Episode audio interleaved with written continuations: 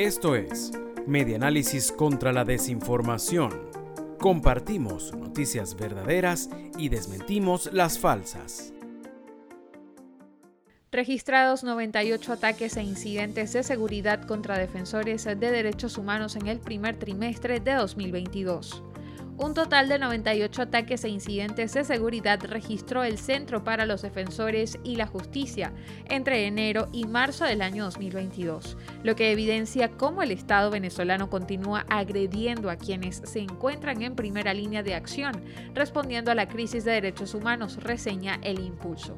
A pesar de observarse una disminución en el número de agresiones, resaltaron que los niveles de riesgo siguen siendo altos para el movimiento de derechos humanos, en tanto persisten las limitaciones a sus actividades, la criminalización de las mismas y las amenazas, actos de intimidación y hostigamiento, además de campañas de estigmatización que siguen siendo graves.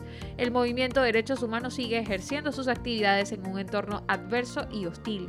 El Estado mantiene las medidas autoritarias en este contexto siguen ocurriendo agresiones en contra de quienes promueven, defienden y exigen derechos.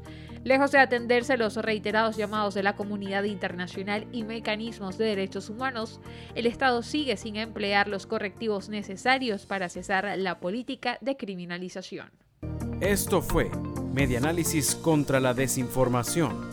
Síguenos en nuestras redes sociales, en Twitter e Instagram somos arroba medianálisis e ingresa a nuestra página web www.medianálisis.org.